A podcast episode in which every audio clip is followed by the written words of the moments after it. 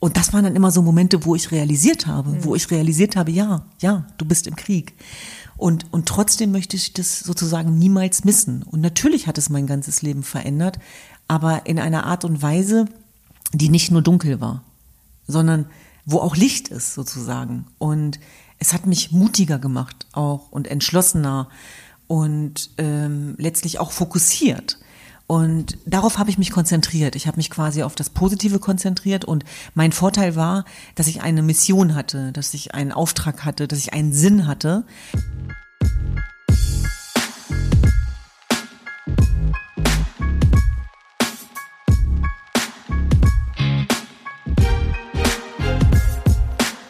Hallo und herzlich willkommen zum Role Models Podcast, dem Podcast, bei dem wir inspirierende Frauen zu ihrem Leben, ihrer Karriere und dem, was sie auf dem Weg gelernt haben, interviewen.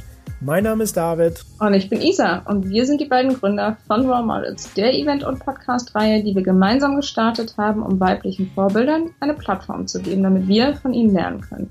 Diese Intro zum heutigen Gespräch nehmen wir mal wieder aus der Ferne auf. Denn David und ich sind an unterschiedlichen Orten, aber die Technik macht es möglich. Ihr werdet trotzdem hören, dass die Verbindung vielleicht nicht ganz perfekt ist.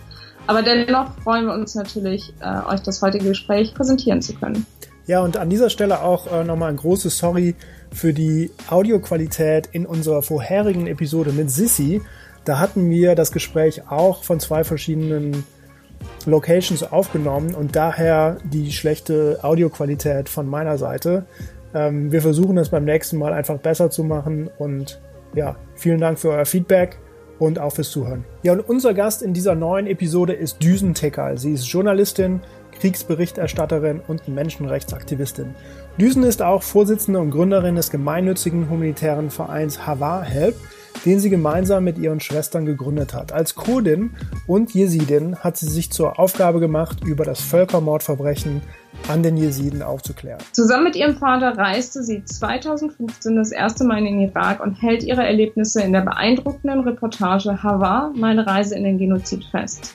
Für David und mich war das Besondere an dieser Episode, dass Düsen uns in ein Thema einführt, das wir vielleicht wirklich nur am Rande aus den Nachrichten kennen. Unser Gespräch ist voll von Informationen und auch die Vorbereitung für dieses Gespräch war extrem intensiv und wirklich emotional, denn die Bilder und Videos und Texte haben uns echt tief berührt.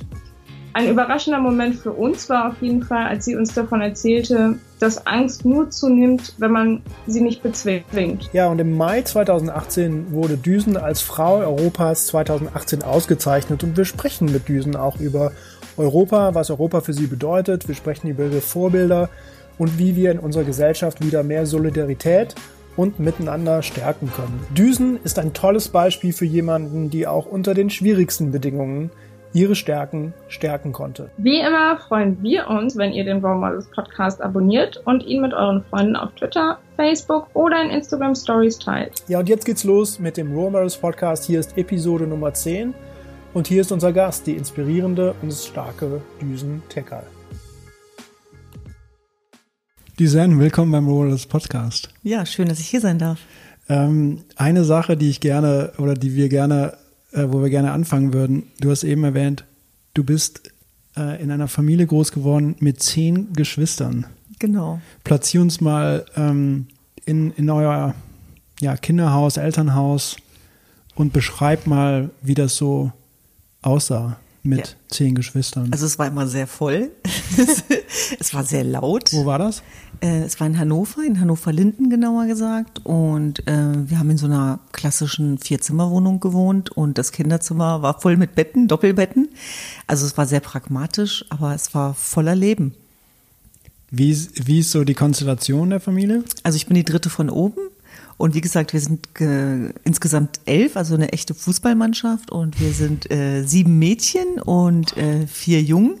Und äh, ich glaube immer sehr zum Leidwesen meiner Brüder, weil wir Mädels hatten echt Power.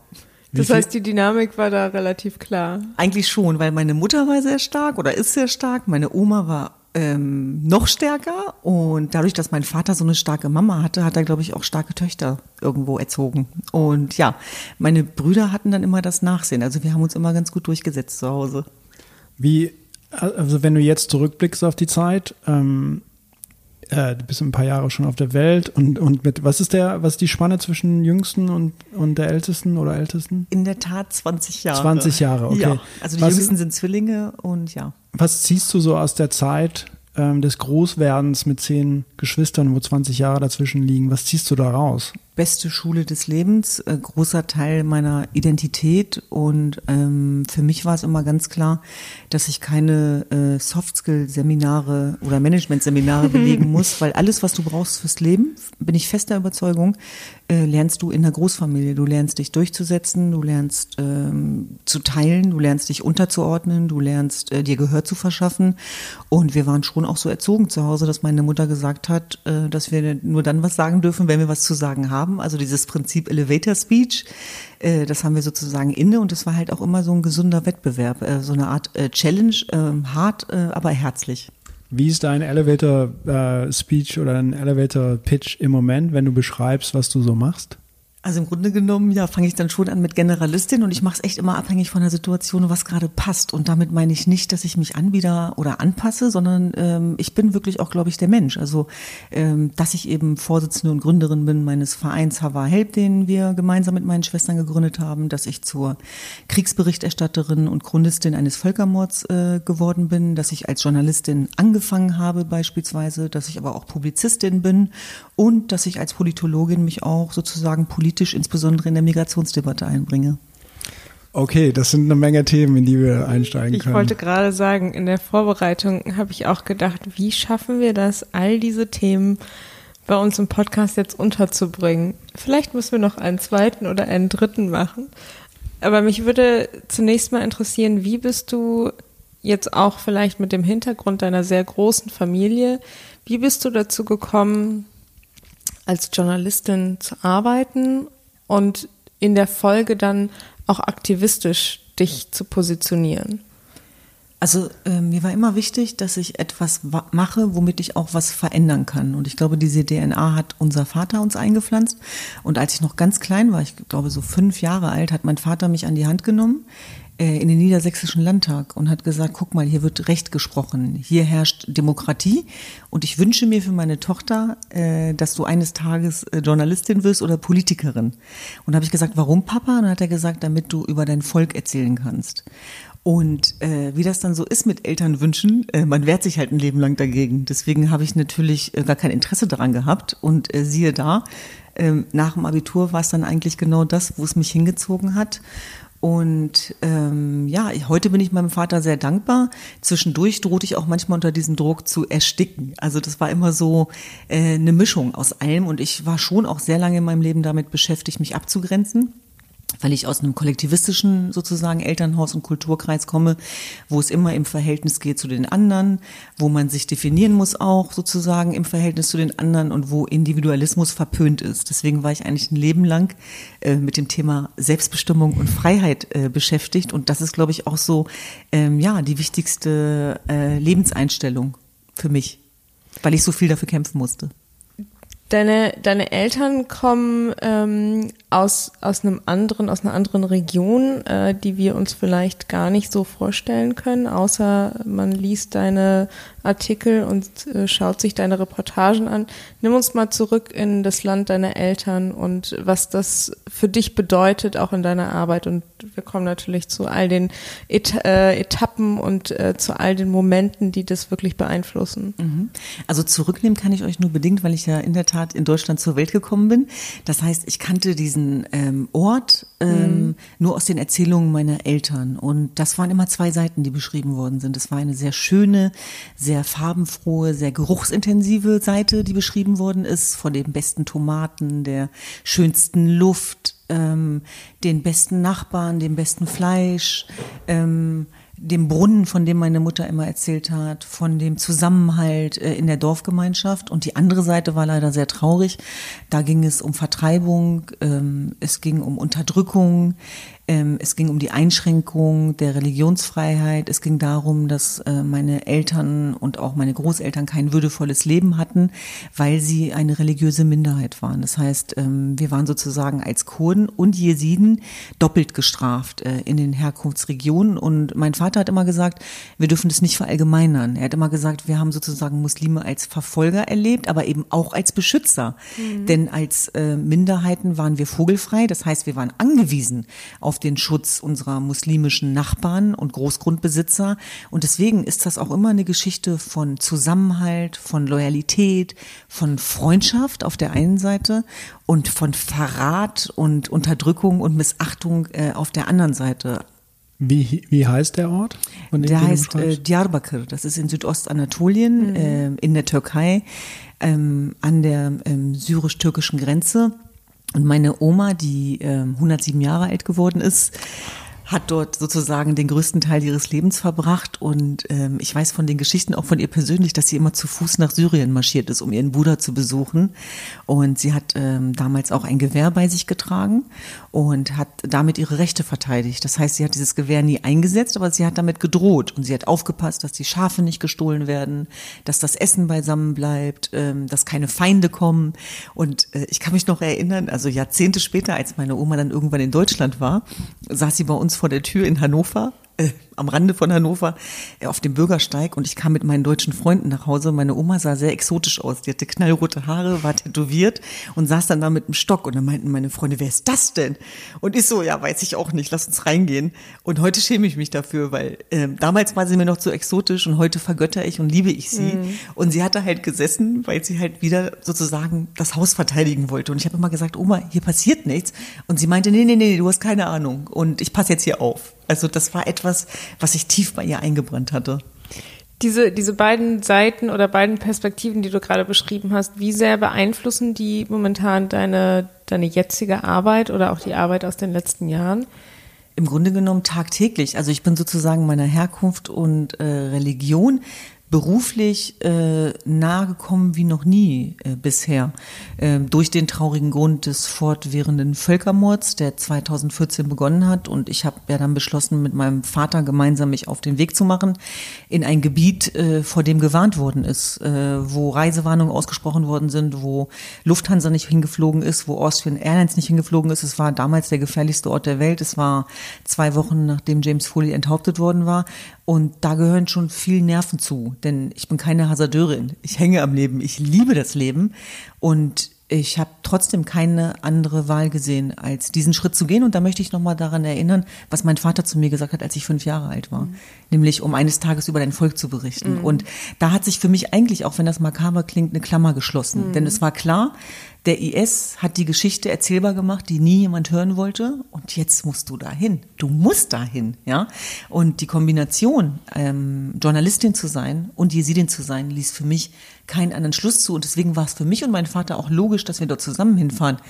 Dass das die Redaktion von Stern TV komisch fand, das kann ich natürlich verstehen, jetzt auch im Nachhinein. Aber für uns war es total klar. War das für dich und für deinen Vater die erste Reise dorthin? Ja, ich habe sozusagen über diesen Krieg ähm, die Orte das erste Mal gesehen, ähm, ja, die ich früher nur aus Erzählungen kannte. Oh, sowohl das Dorf meiner Eltern als auch das Grab äh, meiner Oma, ähm, aber vor allem auch die verheerende Situation im, im Irak, die ich nie wieder in meinem Leben vergessen werde. Also das war für mich, glaube ich, schon so ein life-changing Moment. Also das lebensveränderndste, was ich bisher gehabt habe. Mhm. Äh, und das werde ich noch mitnehmen ins Grab, das weiß ich einfach, das Gefühl der ähm, das, das, der, das Ergebnis von dieser Reise hast du festgehalten als Dokumentarfilm, der nennt sich Hawara, meine Reise in den Genozid, kam 2015 raus. Ähm, da sind Bilder, die extrem bewegen. Also die Szenen, an die ich mir echt erinnern kann, sind zum Beispiel äh, ein Geschwisterpaar, ein jungen Mädchen, die wahrscheinlich keine zehn Jahre alt sind und die sagen, dass ihre Eltern gestorben sind. Oder eine Frau, die in Gefangenschaft war und ähm, für einen Cent umgerechnet verkauft wurde. Ähm, und ähm, Flüchtlinge, die in der Steppe, in der Trockenheit vertrocknen. Du bist hin, um eigentlich auf Spurensuche zu, gang, zu, zu gehen, um, um, äh, um deine, deine Heimat oder deine Herkunft zu er, erkunden und hast dich wiedergefunden als Kriegsberichterstatterin. Beschreib mal, wie es dazu kam und ähm, ja, nimm uns da mal mit auf die Reise hinter die Kulissen. Wie, wie, wie kam das, also wie, wie kann man sich das vorstellen, wenn man mit einer Intention irgendwo hinfährt und die Realität eine ganz andere ist? Ich konnte mich insofern auf die Realität vorbereiten, als dass mich die Hilferufe in Deutschland bereits ereilt hatten. Das heißt, es waren viele Jesiden, die ich gar nicht kannte, die von einer Journalistin gehört hatten, die Jesidin ist in Deutschland, und ähm, mich angefleht haben, äh, über dieses Leid zu berichten. Das war an einem heißen Sommertag wie heute. Und es hat sich niemand für dieses Schicksal äh, interessiert. Das war das Problem. Das Problem war, dass ein Völkermord passiert ist und keiner hat hingeguckt. Und das war ja auch nochmal etwas, was mich zusätzlich dazu bewogen hat und einen großen Teil meiner Motivation ausgemacht hat. Und ich kann mich noch erinnern, als ich die äh, Redaktion ähm, sozusagen angeschrieben habe, denn das hatte ich gelernt, wenn ich was will, muss ich selber aktiv werden und habe mehrere Redaktionen angeschrieben in Deutschland. Und ähm, von den öffentlich-rechtlichen Sendern gab es dann Sicherheitsbedenken und ähm, dann habe ich ähm, Antwort bekommen von Stern TV, von den Chefredakteuren, die gesagt haben, willst du diese Reise wirklich machen? Und habe ich gesagt, ich mache die so oder so. Und ähm, jetzt suche ich, such ich quasi nach einem Format, wo wir das zeigen können, was ich mitbringe. Und dann haben die sich dazu bereit erklärt, wofür ich bis heute sehr dankbar bin. Denn ich war sowieso überzeugt und so hatte ich dann eben die Möglichkeit, das eben auch äh, finanziell mit zu dokumentieren. Denn ich muss ehrlich sagen, ich hatte diese Rücklagen gar nicht. Und das ist in dem Moment zwar egal, ähm, aber auch Teil des Problems äh, sozusagen, wenn man da nicht aufpasst. Aber es gab natürlich viel Wichtigeres. Und wenn du sagst, ich soll euch mitnehmen, dann war es im Grunde genommen so, dass ich ja mein äh, sicheres Deutschland verlassen habe, ähm, um sozusagen den Menschen die Aufmerksamkeit zu geben, die nichts mehr haben.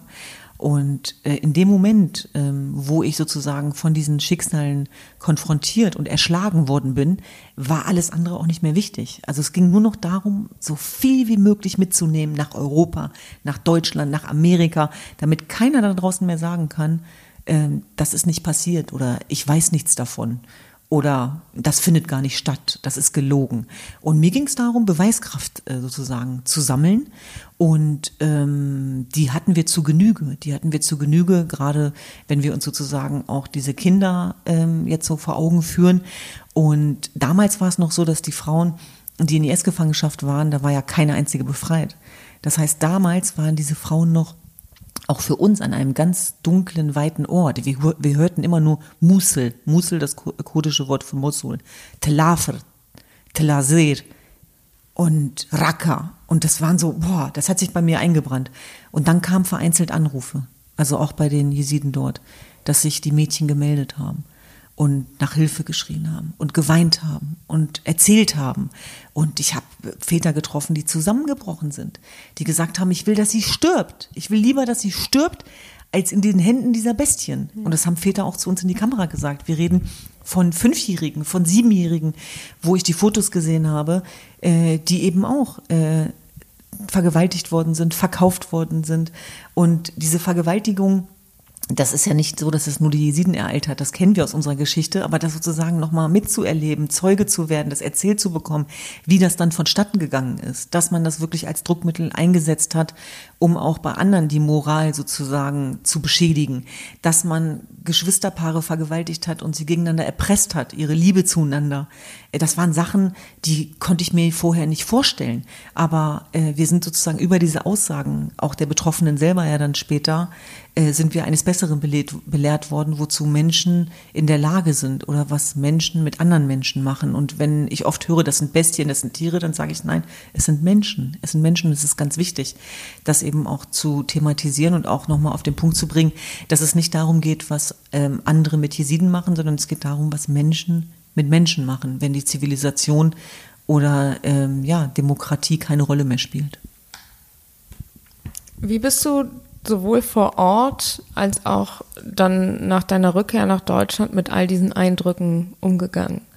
Also du, das, was du jetzt gerade in, in vielleicht zwei Minuten erzählt hast, mir stockt der Atem dabei und ähm, ich habe Szenen mir aus der Dokumentation angeschaut und da ging es mir ähnlich. Aber wie kann ich mir vorstellen, dass du zurück kommst und mit all diesen Eindrücken, ja, die, die, die verarbeitest oder klarkommst? Diese ersten fünf Tage im Irak, äh, unmittelbar nach dem Völkermord, werde ich nie in meinem Leben vergessen. Aber nicht nur, weil sie so grausam waren, sondern das klingt jetzt makaber, sondern auch, weil sie so schön waren, so intensiv waren, so voller Liebe waren. Denn ich bin nicht nur zu Feinden gefahren, ich bin auch zu Freunden gefahren. Ich bin auf Menschen getroffen, die ich noch nie in meinem Leben gesehen habe und die ihr Menschenleben für uns eingesetzt haben. Ich bin auf äh, Verteidigungseinheiten getroffen, die freiwillig ihr Leben aufs Spiel gesetzt haben, um mir das Bewegmaterial irgendwie zu besorgen aus den Chungal-Gebirgen beispielsweise.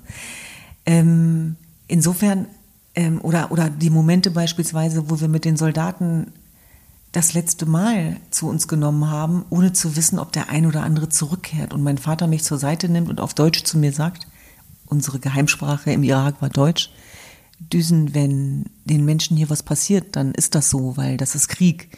Also gewöhn dich nicht zu sehr an alle. Und ähm, komm ihnen auch nicht zu nah. Versuch eine Neutralität zu bewahren. Und das waren dann immer so Momente, wo ich realisiert habe, mhm. wo ich realisiert habe, ja, ja, du bist im Krieg. Und, und trotzdem möchte ich das sozusagen niemals missen. Und natürlich hat es mein ganzes Leben verändert, aber in einer Art und Weise, die nicht nur dunkel war, sondern wo auch Licht ist sozusagen. Und es hat mich mutiger gemacht auch und entschlossener und ähm, letztlich auch fokussiert. Und darauf habe ich mich konzentriert. Ich habe mich quasi auf das Positive konzentriert und mein Vorteil war, dass ich eine Mission hatte, dass ich einen Auftrag hatte, dass ich einen Sinn hatte und die Nachteile habe ich erst Jahre später sozusagen realisiert. Denn ich habe lange so getan, als wenn ich viel zu stark wäre für Trauer, für Wut, für eine Depression beispielsweise.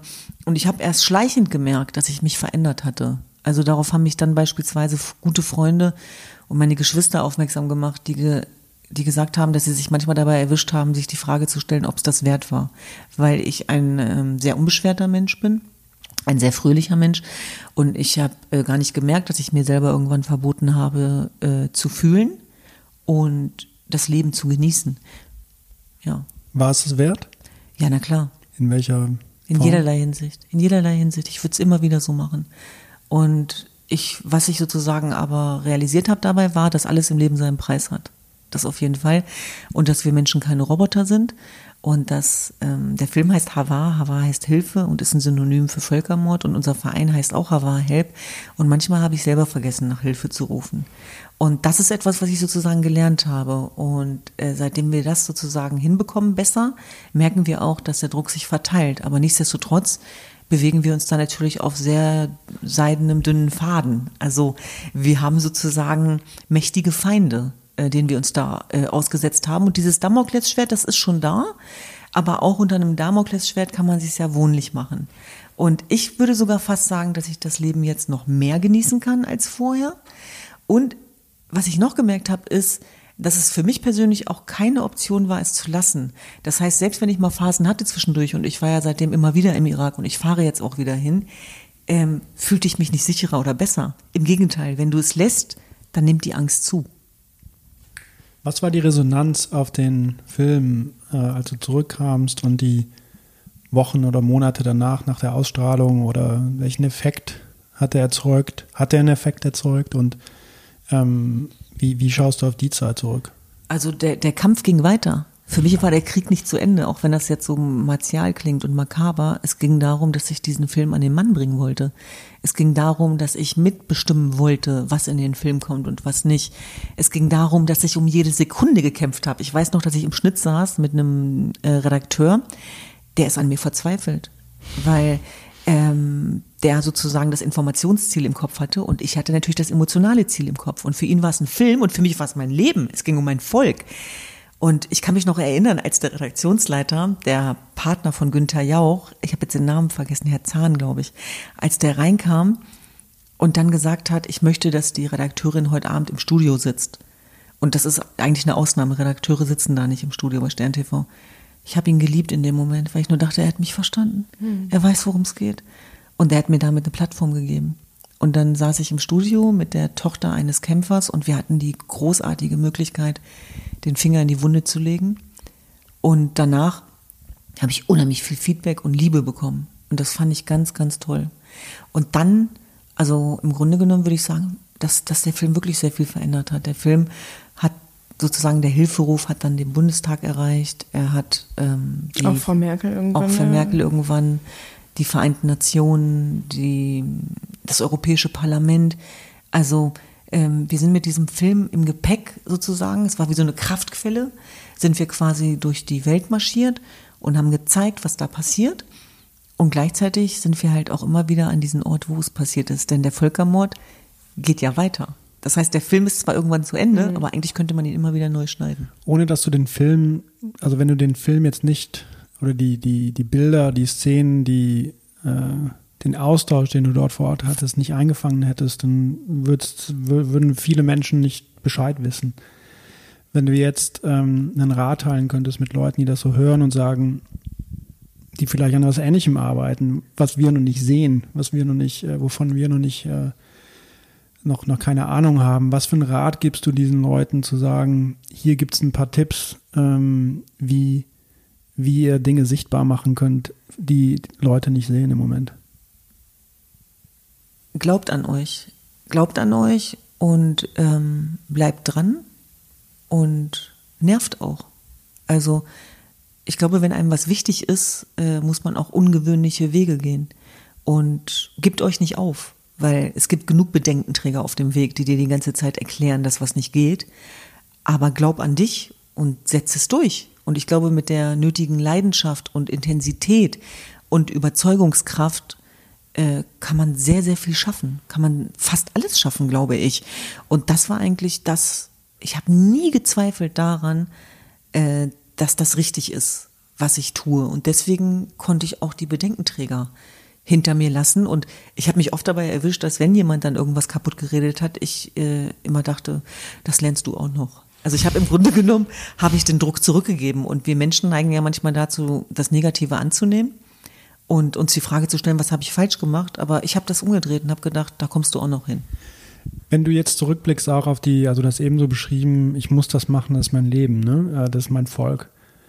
Ähm, und hast aber auch ein Handwerk äh, dort gebraucht, ne, um journalistisch ein Auge drauf zu werfen, um die, ähm, die richtigen Szenen, die richtigen, ich weiß gar nicht, wie ich es beschreiben soll, aber die richtigen Dinge einzufangen.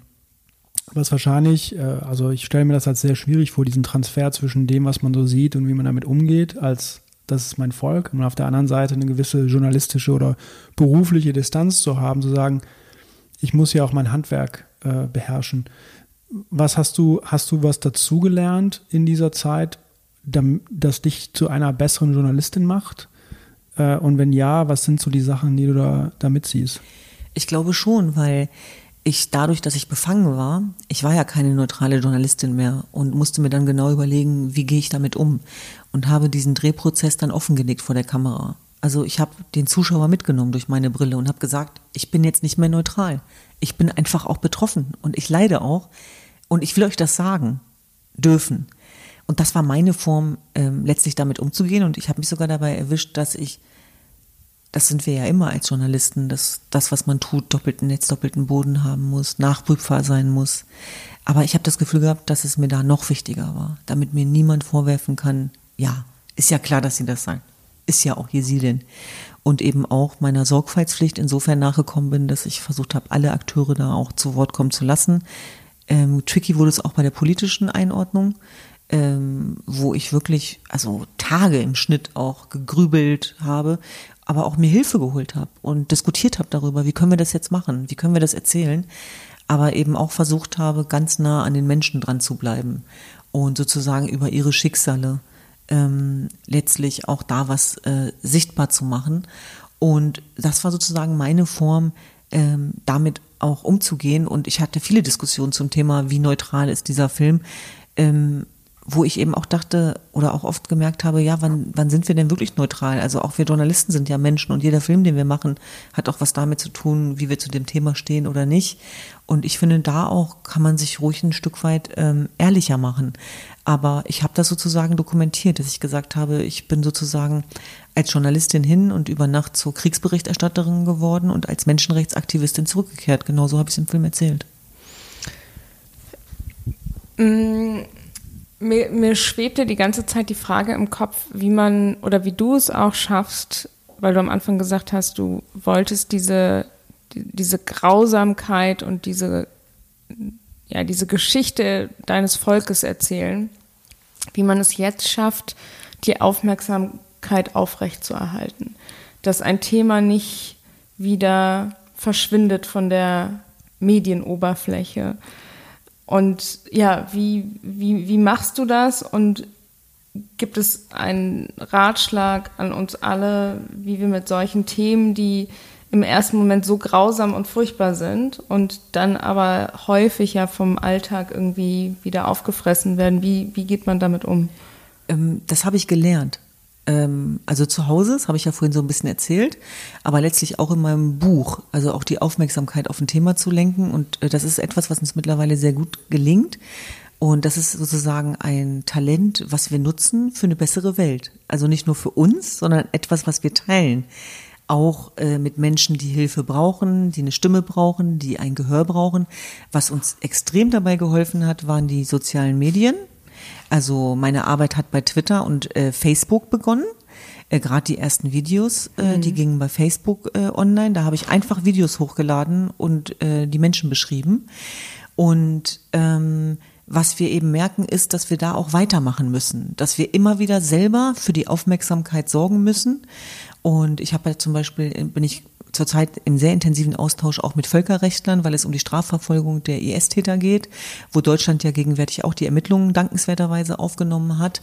Und auch da müssen wir Aufmerksamkeit weiter generieren. Wir müssen auch medialen Druck ausüben, selbst auf internationale Strafgerichtshofe, damit sich da was bewegt, damit da was passiert.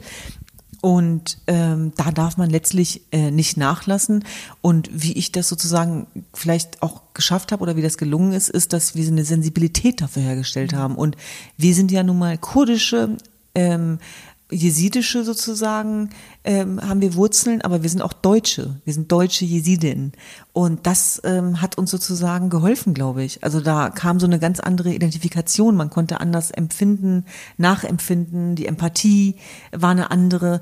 Und das haben wir quasi genutzt. Also das Beste aus diesen Welten zusammengebracht und dadurch, glaube ich, auch viel Aufmerksamkeit ähm, generiert und versuchen auch sozusagen als ähm, Übersetzer, auch als kulturelle Übersetzer, ähm, zu vermitteln zwischen den Welten. Und wir kümmern uns ja auch um Frauen aus IS-Gefangenschaft, auch ähm, einige, die jetzt noch kommen werden, die noch im Irak sind. Und ich bin sehr dankbar, dass wir im Irak jetzt auch ähm, ein Projekt umsetzen, das wir gemeinsam mit dem Bundesentwicklungsministerium ähm, machen äh, für die Frauen aus IS-Gefangenschaft, Back to Life, wo wir uns in den nächsten zwei Jahren um 800 Frauen aus IS-Gefangenschaft kümmern und das ist intrareligiös. Das heißt, es geht um ähm, vorzugsweise jesidische Frauen, aber es sind auch Musliminnen und Christinnen dabei und auch die Lehrerinnen, die wir eingestellt haben, sind muslimisch, Christinnen und Jesidinnen und das sind die Momente, wo ich Freude empfinde, wo ich zum Beispiel äh, quasi jetzt in zwei Wochen ähm, die diese sozusagen dieses Projekt, dieses Hava Help Empowerment Center eröffnen darf.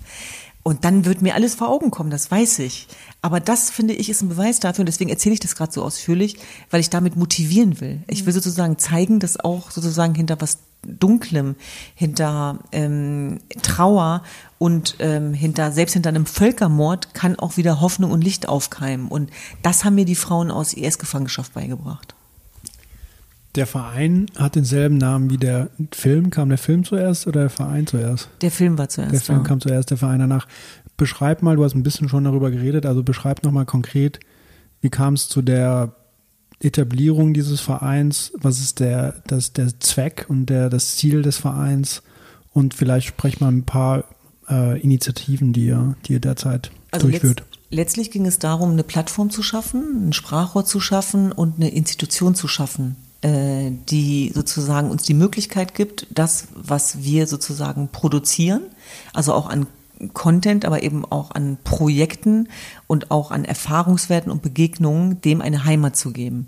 Und auch da war es so, dass ich sozusagen nichts gefunden habe, wo ich das Gefühl hatte, äh, dort ist es gut aufgehoben. Und dann habe ich beschlossen, äh, mit meiner Schwester zusammen, wir gründen jetzt einen Verein. Und das war so ähnlich wie mit, wir fahren jetzt in den Irak, dass natürlich alle meinten, ach nee, echt, das ist ja interessant, als hätten sie alle auf euch gewartet. Es gibt genügend Vereine und ihr habt gar keine Ahnung. Ihr seid Autodidakten und Verein ist was völlig anderes. Komm, lass mal düsen.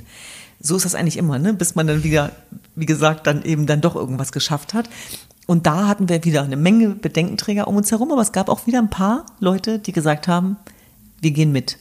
Und da möchte ich zum Beispiel hervorheben auch ähm, den Carsten. Ähm, das ist ein äh, Jurist aus Berlin, Pastorensohn. Und ich finde, das hat man auch gemerkt, weil der hat bis zum heutigen Tage einfach keinen Pfennig dafür genommen. Und der hat uns im Grunde genommen das möglich gemacht, unsere Idee. Der hat sich um alles gekümmert, der hat uns mit der Satzung geholfen, der hat uns strukturell geholfen, der ist auch an uns verzweifelt, wir sind auch an ihm verzweifelt, das gehört alles dazu. Also das waren keine äh, Schmuckmomente, ja, das war nicht alles toll, das war nicht alles tough und wir haben uns auch zwischendurch dabei erwischt, dass wir dachten, wie sollen wir das schaffen? Aber wir haben es durchgezogen mit einem langen Atem, wir sind dran geblieben wir haben auch gelitten, sozusagen. Wir haben auch verzichtet, ja. Und wir haben äh, nicht nur auf finanziell verzichtet, sondern auch privat sozusagen. Wir, das war mit vielen Entbehrungen verbunden, keine Frage. Aber ich bin dankbar, dass wir das durchgezogen haben. Und als ein besonders kniffliger Moment da war und ich das Gefühl hatte, wir müssen diesen Verein jetzt schließen, weil wir es finanziell nicht mehr packen, da habe ich mir auch Hilfe geholt. Also da sind wir dann auch eben zu den ähm, Ministerien und haben gesagt, liebe Leute, ähm, wenn uns nicht geholfen wird, dann müssen wir dieses Baby beerdigen. Und dann weiß ich noch genau heute wie gestern, dass der Entwicklungsminister Müller zu mir gesagt hat, Babys werden nicht beerdigt. Und ähm, das Ministerium, also der Minister obendran, aber eben auch das ganze Team, hat sich dann sozusagen unserer angenommen mit der Einstellung, wie schaffen wir das? Und nicht, das klappt nicht, das klappt nicht und das klappt nicht, sondern wie schaffen wir das? Dass wir diese jungen Frauen dabei empowern, als New Kids on the Block in Strukturen bringen, dass wir gegenseitig davon profitieren und dass sie am Ende den Frauen helfen aus IS-Gefangenschaft. Und ich bin so dankbar, dass wir das geschafft haben und zwar gemeinsam. Und deswegen erzähle ich das auch nochmal so intensiv, weil das für mich auch nochmal so ein Appell ist, also auch an unsere Ministerien, auch an unsere Politik, sich mal was zu trauen, sich vorzuwagen, Mut zu haben, mal was Neues auszuprobieren. Denn ähm, nur ambitionierte sozusagen äh, deutsche Jesidin sein reicht nicht, ja, wenn es drauf ankommt. Und deswegen machen wir, wie gesagt, dieses Back to Life Projekt, auf das ich sehr stolz bin, wo wir uns um Frauen aus IS-Gefangenschaft kümmern. Die empowern wir mit ähm, Leadership-Kursen, mit Alphabetisierungskursen, mit Nähkursen, äh, wo die Kleidung, die sie produzieren, auch selber verkauft werden darf. Es geht darum, sie auch in ihrem Entrepreneurship sozusagen zu befähigen. Und wir müssen weg sozusagen von der Denke, dass wir hier alles besser wissen als dort. Die sind voll dabei dabei und uns geht es eigentlich nur darum, in die Steine aus dem Weg zu räumen. Denn wir haben in den Camps festgestellt, die Frauen sind gelangweilt, die sind aber sehr aktiv, die sind digital auch sehr stark beispielsweise, die sind selbstbewusst, die sind resilient und das waren die Punkte, die mich interessiert haben. Und daraufhin haben wir dieses Projekt eben, wie gesagt, entwickelt und ich bin sehr dankbar, dass wir, wie gesagt, in den nächsten zwei Jahren, dass das finanziell so abgesichert ist, dass wir es dort vor Ort durchziehen können. Und komplizierter wird es in Deutschland, weil es da im Grunde genommen so ist, dass sozusagen unsere ähm, Arbeitsfähigkeit natürlich auch äh, institutionell abhängig ist, auch von der Förderung. Da sind wir noch auf der Suche, gebe ich offen zu, also auch nach guten Partnern im Bereich Stiftungen. Wir sind aber auf einem sehr guten Weg. Also ähm, es gibt zwei Projekte in Deutschland, die wir machen zum Thema Integration. Das heißt, das, das eine Thema ist der Völkermord an den Jesiden, aber wir sind viel mehr. Es geht darum, dass wir sozusagen auch ähm, unter Integrationsaspekten und Zusammenhalt in der Gesellschaft unseren Beitrag leisten wollen, selber als sogenannter German Dream, darauf kommen wir ja bestimmt nochmal zu sprechen, dass wir eben sagen, dass wir die Freiheit, die wir uns selber erkämpfen mussten, teilen wollen mit den Menschen, die hierher kommen. Und meine Schwester Tuba Tekal hat ein Projekt ins Leben gerufen, das heißt Scoring Girls, wo sie Mädchen im Alter von 8 bis 18 Jahren einmal die Woche ein kostenloses Fußballtraining gibt. Das sind ähm, Flüchtlingsmädchen, aber eben auch deutsche Kinder, die aus sozial schwachen Familien kommen. Und das sind Mädels, die sind vor zweieinhalb Jahren als Flüchtlinge gekommen und heute hat sie drei dieser Mädels an Fußballvereine vermittelt. Und da sind Mädels dabei, die sind einfach unglaublich. Es gibt zum Beispiel einen Fall, ähm, da war, es ist eine junge Jesidin, die ist leider über die gefährliche Mittelmeerroute gekommen und hat, als die angekommen sind, ist die los, hat sich eine Schere geschnappt und hat die Trillerpfeifen abgeschnitten von dem Boten, weil sie Schiedsrichterin werden will. Ich meine, das muss man sich mal reinziehen. Und ich erzähle das deswegen, weil ich immer wieder zeigen will, in dem größten Horror, im größten Unglück gibt es auch immer wieder etwas, wo Hoffnung aufkeimt. Und dieses Mädel besucht mittlerweile ein Gymnasium. Und die Mädchen wissen sehr wohl, dass nicht aus allen Profispielerinnen werden, aber sie fühlen sich empowered und sie sagen, ich möchte Krankenschwester werden, ich möchte mal so werden wie Tuba. Und ähm, uns ist es völlig egal, wo die Mädchen herkommen. Und äh, das sind ähm, Iranerinnen, es sind Afghaninnen, es sind äh, Syrerinnen, es sind Kurdinnen, es sind Türken, es sind Deutsche. Es ist uns völlig egal, sondern es geht einfach darum, ähm, mitzureden und mitzuspielen und gemeinsam sozusagen, ja, was auf den Weg zu bringen. German Dream, ähm, worum geht's da? Also German Dream. Ähm, war ein Kapitel in meinem Buch, was 2016 erschienen ist, äh, unter dem Titel Deutschland ist bedroht, warum wir unsere Werte verteidigen müssen. Und dieses Buch wäre nie erschienen ohne meinen Einsatz in diesen Kriegsregionen. Das heißt, ich bin zurückgekommen mit äh, großer Sorge, aber auch großer Dankbarkeit für mein Land, für meine Heimat, für mein Deutschland.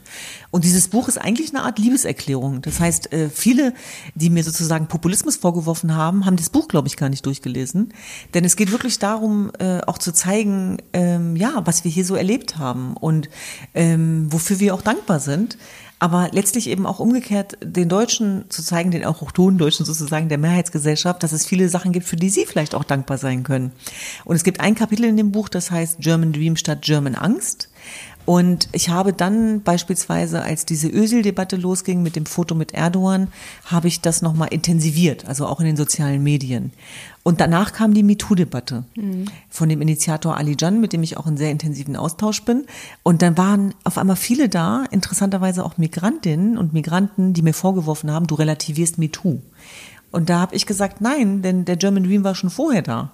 Und außerdem ist der German Dream ein Lösungskonzept, eine Antwort, eine Weiterentwicklung von MeToo idealerweise, denn wir alle haben MeToo-Erfahrung und ähm, sind hoffentlich gemeinsam auf dem Weg zum German Dream.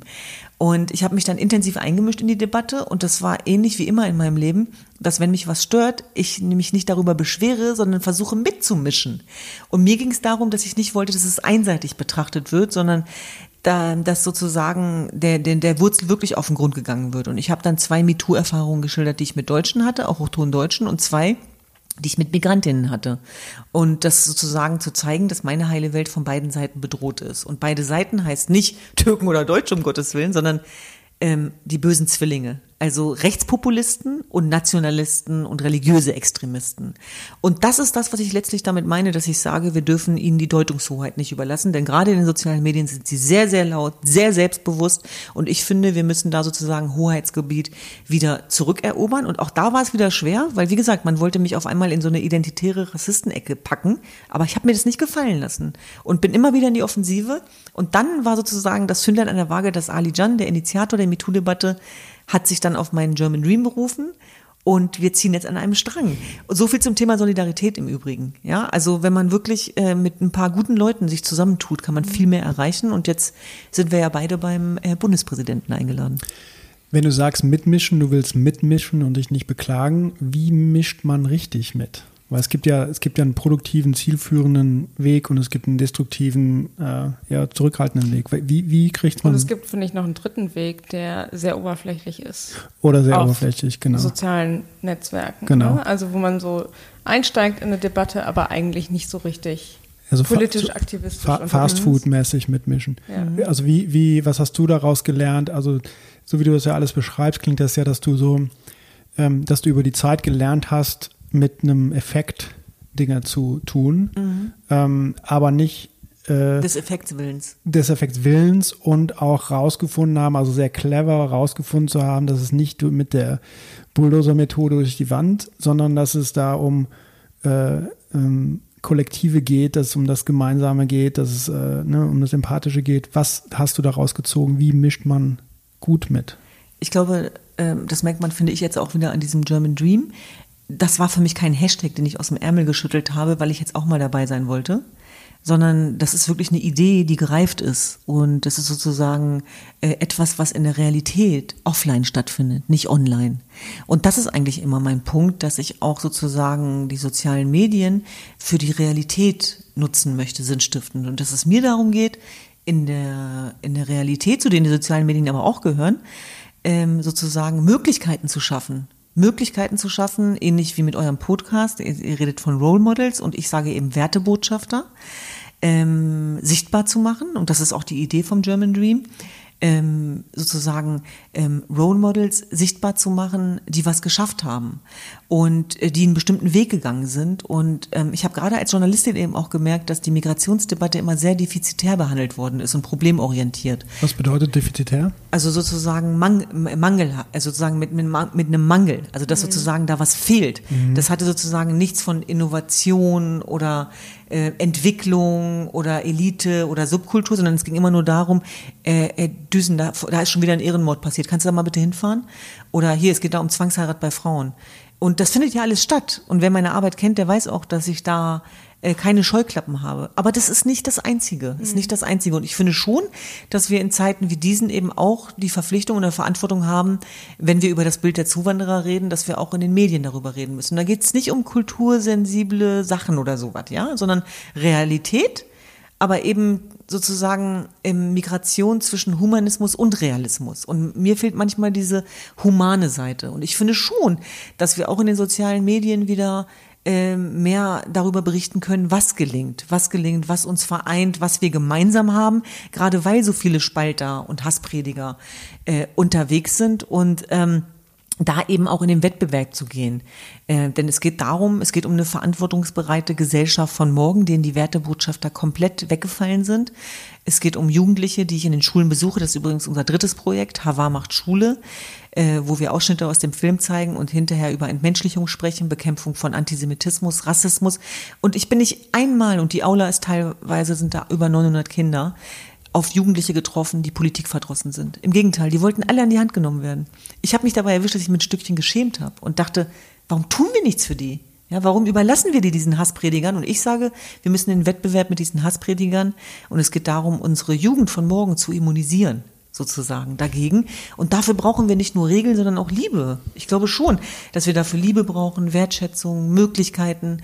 Und da können wir, können wir besser sein. Also gerade auch in Deutschland mit den Möglichkeiten, die wir haben. Was kann man da konkret machen? Wenn du sagst immunisieren, wie kann man sich das konkret Also ich glaube, das ist zumindest das, was ich festgestellt habe, dass auch Radikalisierung, ich habe viel mit Intensivstraftätern auch zu tun gehabt, ähm, die auch ähm, einige äh, Jahre in Gefängnissen verbracht haben, dass es letztlich darum geht, ähm, auch da Möglichkeiten zu schaffen. Das heißt, in dem Moment, wo die da schon ähm, eingebuchtet sind, ist schon vieles zu spät. Es geht darum, eben präventiv äh, da eine Wertevermittlung äh, vorzunehmen.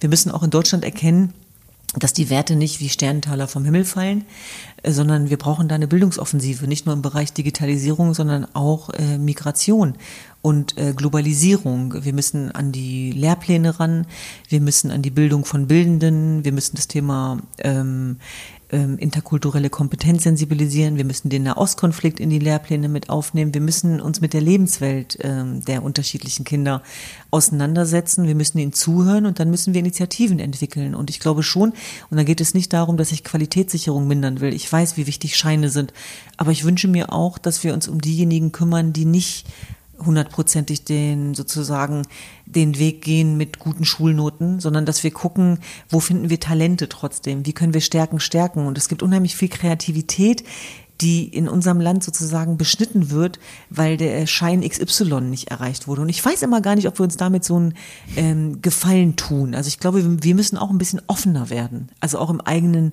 äh, Interesse. Und das ist etwas, was wir zum Beispiel, wie gesagt, mit unseren drei Projekten ganz konkret eben auch äh, versuchen. Glaubst du, wir stehen an einem politischen oder gesellschaftlichen Wendepunkt gerade? Also ich finde, die Ösel-Debatte hat irgendwie gezeigt, dass wir erstens gar nicht so weit sind in der multikulturellen, in dem multikulturellen Beieinandersein, sondern eher das Gegenteil. Glaubst du, das ist so ein Wendepunkt und was müsste passieren oder was müssten wir alle tun, um die richtige Richtung einzuschlagen? Ich, ich finde nicht, dass das jetzt so der Wendepunkt ist, weil wir uns schon länger mit dieser Frage auseinandersetzen, aber wir kommen irgendwie nicht zu Ergebnissen. Mhm. Das heißt, gefühlt ist es ja so, dass viele Menschen gegenwärtig genervt sind von diesen Themen. Von den Themen, ja. Genau, von den Themen und sagen, ich kann es nicht mehr hören. Integration. Und das, genau, etc., Integration, ja, ja. Migration, Flüchtlinge. Und das hat was damit zu tun, dass wir keine richtigen Rezepte haben, was die Lösungsansätze angeht. Und das hat auch was mit der Politik zu tun, die in diesem Land gemacht wird, in unserem Parteigefüge und wie das alles miteinander zusammenhängt.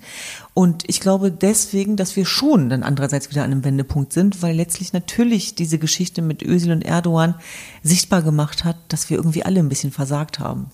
Und weil er uns quasi gezeigt hat, dass man, selbst wenn man für eine deutsche Nationalmannschaft spielt, man sich immer äh, noch nicht ähm, angekommen fühlt auf der anderen Seite, aber eben auch nicht als Teil der Gesellschaft fühlt. Da kritisiere ich ihn auch ganz bewusst, ja. Also es sind beide Seiten. Es, es geht um beide Seiten. Also ich finde es auch schwer sozusagen daraus abzuleiten oder von der PR-Maschinerie, die hinter ihm steht und uns jetzt den, ähm, ja, wie soll ich das beschreiben, den monolithischen Rassismus unterstellen will, dem zu folgen. Das dürfen wir nicht. Wir müssen uns aber damit sozusagen realistisch auseinandersetzen und dazu gehört, es gibt die gläsernen Decken. Es gibt Rassismus, es gibt Benachteiligung, äh, wenn die Migrationsgeschichte sichtbar ist bei der Wohnungssuche ähm, und auch gerade in den Schulen. Das ist ja zu, mhm. zutage gekommen durch die MeToo-Debatte.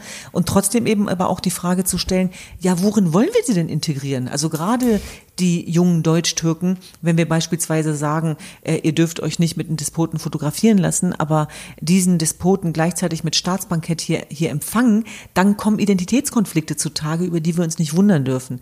Und was wir uns dann fragen müssen, alle insgesamt ganz selbstkritisch ist, machen wir noch die richtige Politik? Fragezeichen. Und da sehe ich eigentlich eher das Gefälle, da sehe ich die parallele Gesellschaft, da sehe ich Menschen, die aussteigen, unabhängig davon, ob sie Migrationshintergrund haben oder auch autochtone Deutsche sind. Das merke ich bei meinen Vorträgen, das merke ich bei meinen Lesungen, dass so ein bisschen so die Frage des Mitnehmens, der Kommunikation, des gesunden Menschenverstands in Anführungsstrichen, denn wie gesagt, Politik ist kompliziert und es wäre jetzt auch zu einfach zu bashen und zu sagen, die machen alles falsch. Aber ich finde schon, dass wir noch Platz nach oben haben. Und es hat auch ganz klar was mit den Menschen zu tun, die Politik machen. Und die Frage ist ja auch, die wir äh, stellen müssen, selbstkritisch, wie divers ist denn das da überhaupt, mhm. ne? Und wer sagt was, ne? Und, und, und worum geht's? Und da sind einfach viele nicht mehr bereit mitzugehen. Und ich glaube, das ist gefährlich, weil letztlich geht's da eben auch um Politikverdrossenheit und es geht auch um mangelnde Glaubwürdigkeit äh, in unseren Rechtsstaat und die Wehrhaftigkeit.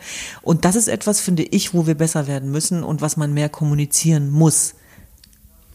Und wir sehen das ja nicht nur in Deutschland, sondern wir sehen das ja eigentlich auch in Europa. Ne? Dass, genau. das, ähm, dass sozusagen die Debatte über Themen wie Integration, Migration äh, mittlerweile als äh, anstrengend oder als äh, langweilig oder als von gestern abgestempelt wird. Ähm, du bist als Frau Europa, Europas ausgezeichnet worden. Und ich habe damals deine, deine Rede gelesen und musste, er hatte, hatte ein sehr positives Gefühl irgendwie, was ich mit dieser Rede verbunden habe, weil ich habe selber Europawissenschaften studiert und ähm, glaube an dieses Europa sehr stark. Was hat diese Auszeichnung dir bedeutet und wie definierst du für dich Europa und diese europäische Gemeinschaft? Also im Grunde genommen ist Europa eine Verheißung, ein Versprechen, eine Hoffnung für Menschen weltweit. Also vor allem in diesen Kriegsregionen und Krisenregionen, in denen ich bin. Und deswegen habe ich diesen Preis eigentlich als Jesidin, als Deutsche und als Europäerin sozusagen entgegengenommen. Auch für meine Elterngeneration, denn mein Vater ist ja derjenige gewesen, der sich für Europa äh, entschieden hat. Und ähm, auch meine Mutter hat im Grunde genommen, das habe ich ja in der Rede auch beschrieben, die Wertigkeit von Europa nochmal hervorgehoben, indem sie gesagt hat, äh, nicht Europa sozusagen hat die Frauen gemacht, sondern die Frauen haben Europa gemacht, ja, mit den Rechten, die sie für sich durchgesetzt haben. Und ich muss aber trotzdem auf der anderen Seite sagen, dass der Preis mich ein bisschen überfordert hat, weil ich wusste gar nicht, wie mir geschah. Ich habe mich auch gefragt, äh, wie jetzt bitte, warum ich? Ich war auch gerade, als ich das erfahren habe, wieder unterwegs da in, den, in diesen Krisenregionen und ähm, habe echt gedacht, die haben da was verwechselt. Und dann weiß ich noch, ähm, dass ich am Morgen, ähm, als dieser Preis verliehen werden sollte, da war ich noch in Wien. Da hatte ich einen Vortrag einen Tag vorher. Ich konnte es nicht absagen, weil es wichtig war. Und ich muss ja auch, wie gesagt, auch mein Geld verdienen. Und ich weiß noch, ich fühlte mich als alles, aber nicht als Frau Europas. Ich fühlte mich wie Horst Tappert morgens. Wirklich. Ich war am Ende. Ich war überarbeitet. Ich war kaputt. Und wir haben so eine Mädelsgruppe. Und dann habe ich meinen Schwestern geschrieben, ich habe keinen Bock weil mir ist das alles zu viel und ich hatte keine Zeit, mich auszuruhen und ich kon, kann mich nicht schön machen und ich bin nicht entspannt. Und dann meinte die andere Schwester nur so, ja, aber, aber genau deswegen kriegst du ja diesen Preis, für dieses Engagement. Nicht, weil du gut aussehen musst oder weil du ausgeruht bist oder weil du jetzt seit Tagen in Berlin bist, weil du so umtriebig bist, weil du unterwegs bist. Und irgendwie hat es mich dann so ein bisschen getröstet, weil ich dann realisiert habe, es geht nicht darum, perfekt zu sein, sondern im Augenblick zu sein. Und ähm, also als ich meine Mutter und meinen Vater da hab sitzen sehen mit den Tränen in den Augen, äh, da war für mich alles klar. Und ähm, es war ein ganz, ganz besonderer Moment, den ich mit allen geteilt habe. Und dieser Preis hat mir extrem geholfen, auch was die äh, Sichtbarkeit und Reichweite meiner Arbeit angeht. Und das Tolle an diesem Preis ist, das sind Powerfrauen, die den auch vergeben.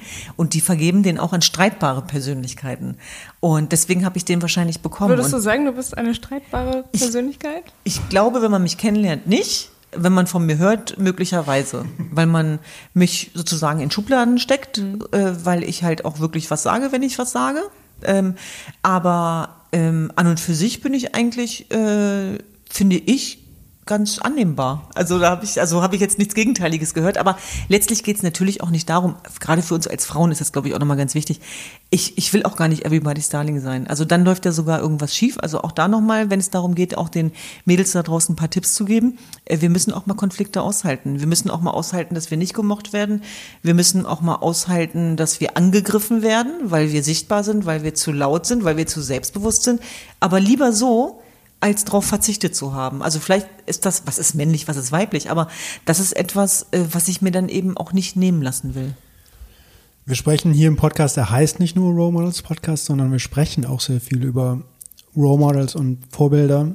Und äh, du hast eben auch schon ein bisschen darüber gesprochen.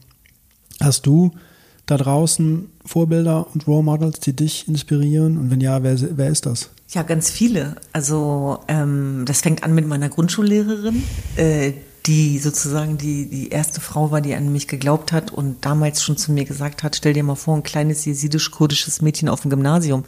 Da habe ich dann noch nicht mal gewagt, drüber zu träumen. Und zu Hause hat sowas keinen interessiert. Also meine Mutter war sehr pragmatisch veranlagt. Wenn ich mit äh, guten Schulnoten nach Hause kam, dann hat sie es nicht ähm, sozusagen zur Kenntnis genommen. Wenn ich mit schlechten nach Hause kam, hat sie gesagt, ich wusste, dass aus euch nichts wird. Und wenn ich dann mal eine Eins geschrieben habe, hat sie gesagt, ja, jetzt geh die Kartoffeln schälen, die Kinder haben Hunger. Also so lief das zu Hause, ja. Und deswegen war ich dankbar für eine Lehrerin, die sich wirklich mit mir auseinandersetzt. Wow, das war großartig. Mhm.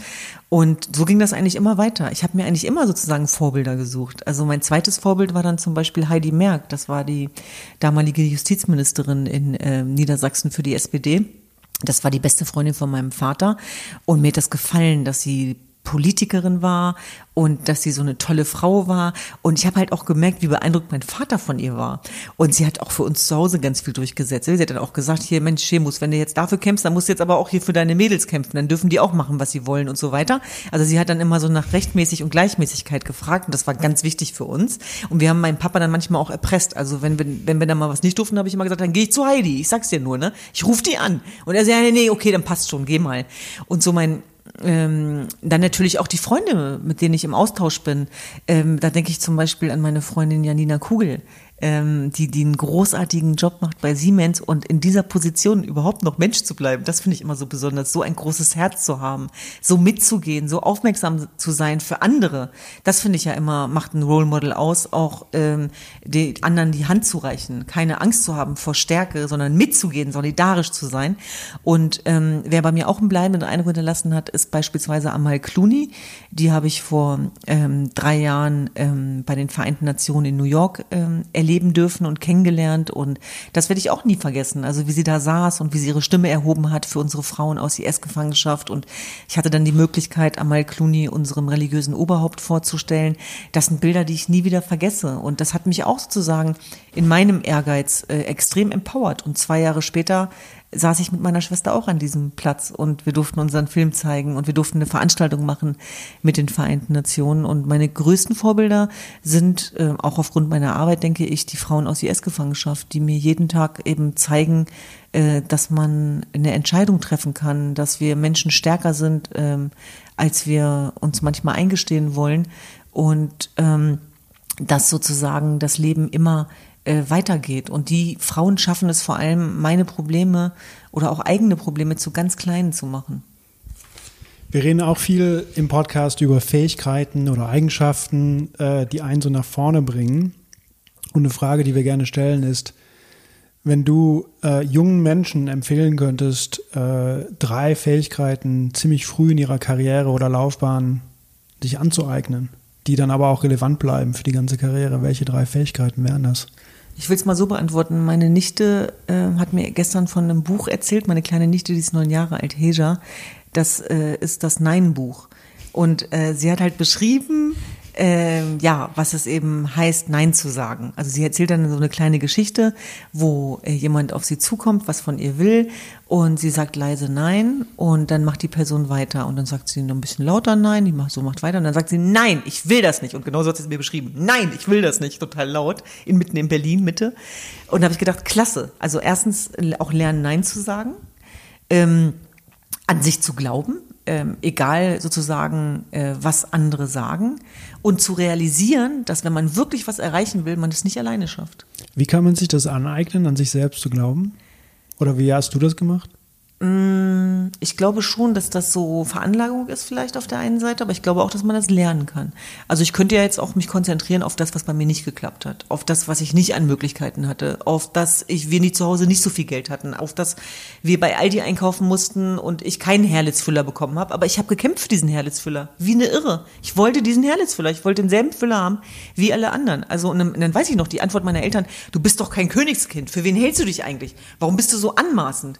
Also da auch eben zu sagen, ähm, erfüllt euch eure Wünsche, glaubt an euch und äh, egal was andere sagen und sucht euch äh, Orte und Menschen, äh, die euch weiterbringen. Und letztlich ist es ja so, das haben wir ja sozusagen rückblickend auch im Leben gelernt, dass gerade diejenigen, die uns Steine in den Weg legen, dass wir an denen am meisten wachsen. Also keine Angst zu haben, auch vor Konflikten und Herausforderungen. Also Nein sagen, an sich glauben, hast du noch eine dritte? Ähm, naja, wie gesagt, dieses Solidarprinzip. Solidarprinzip. Mhm, genau. Beschreib das. Naja, dass, wenn du die Ego- und Selbstoptimierungsnummer fährst, erstens macht dich das nicht glücklich, weil du nichts teilen kannst und du kommst nur bis zu einem bestimmten Punkt. Wenn du aber was Großes erreichen willst, dann schaffst du es nur mit allen. Nichts von dem, was ich in meinem Leben erreicht habe, habe ich alleine geschafft. Und das ist auch nicht schlimm.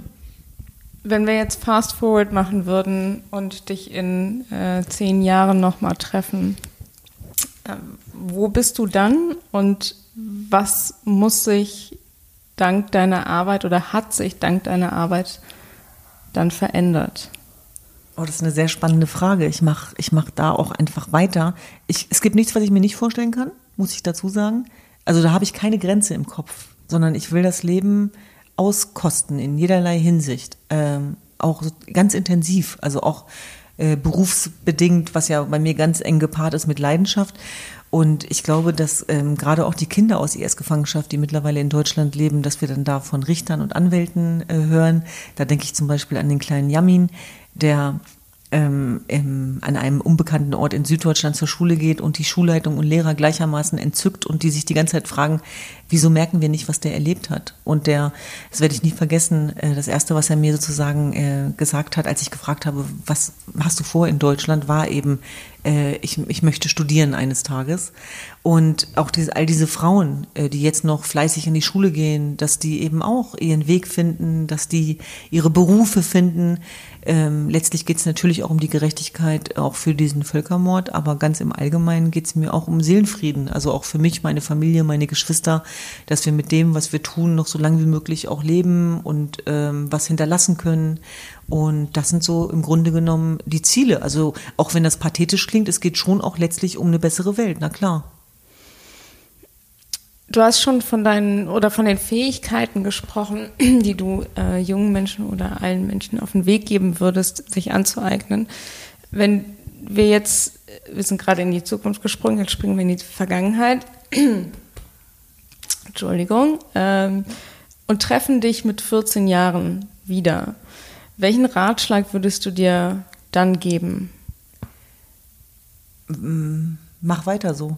Mach weiter so auf der einen Seite und auch ähm, da war ich noch, wie jedes junge Mädchen, noch extrem damit beschäftigt, perfektionistisch, perfektionistisch zu sein und perfekt sein zu müssen. Also ich würde mir da mehr Selbstbewusstsein wünschen, äh, auch um meiner inneren Werte. Also ich habe damals zu viel Wert auch auf Außenwirkung äh, gelegt, was sehr anstrengend ist, was auch viel Energie und Zeit kostet.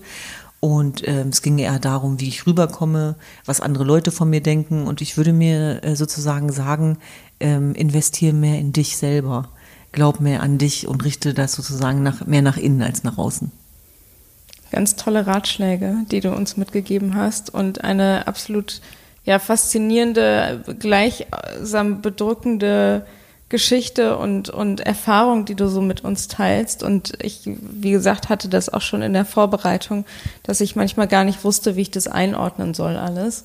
Und ähm, ich würde gerne noch drei Stunden weiterreden und viel lieber in alle Details nochmal reingehen. Wo können wir deine Arbeit finden? Wo können wir dich finden? Wo können die Zuhörer und Zuhörerinnen dich finden und mit dir in Kontakt vielleicht auch treten? Mhm. Also ich bin in den sozialen Medien sehr aktiv, bei Instagram, bei Twitter und auch bei Facebook äh, unter meinem äh, Namen sozusagen. Und ansonsten haben wir, wie gesagt, auch viele Initiativen, die wir umsetzen, wo wir jetzt auch bundesweit ein paar Sachen geplant haben, gerade mit dem Fußballprojekt. Und eigentlich versuche ich auch immer zeitlich äh, was einzurichten, wenn ich merke, dass es Menschen eine Herzensangelegenheit ist, dann schaffen wir eben auch Möglichkeiten. Ich kann jetzt nicht jeden treffen, aber gerade junge Menschen stoßen bei mir immer auf ein offenes Ohr. Ja, ich möchte auch Danke sagen, nicht nur für deine Zeit heute Abend, sondern auch Danke für die Arbeit, die du tust. Ähm, und wenn ich an die letzten zehn Jahre zurückblicke, äh, von den Beschreibungen, die du, von den Projekten, die du gemacht hast, deine Arbeit, dann ähm, ist Wahnsinn, was die nächsten zehn Jahre kommt. Da sind wir sehr gespannt drauf. ja. Ähm, und äh, mach es weiterhin bitte sichtbar. Und äh, mach weiter so. Ich fand das eine sehr fesselnde Geschichte, die mich, die mich echt auch bewegt hat, auch in der Vorbereitung auch mit dem Film. Also ich kann auch jedem, der heute zugehört hat, empfehlen, diesen Film anzuschauen. Ähm, ja, vielen Dank für deine Arbeit und bitte mach weiter so. Danke vielen Dank. Danke, Danke dass ich hier sein durfte. Dankeschön.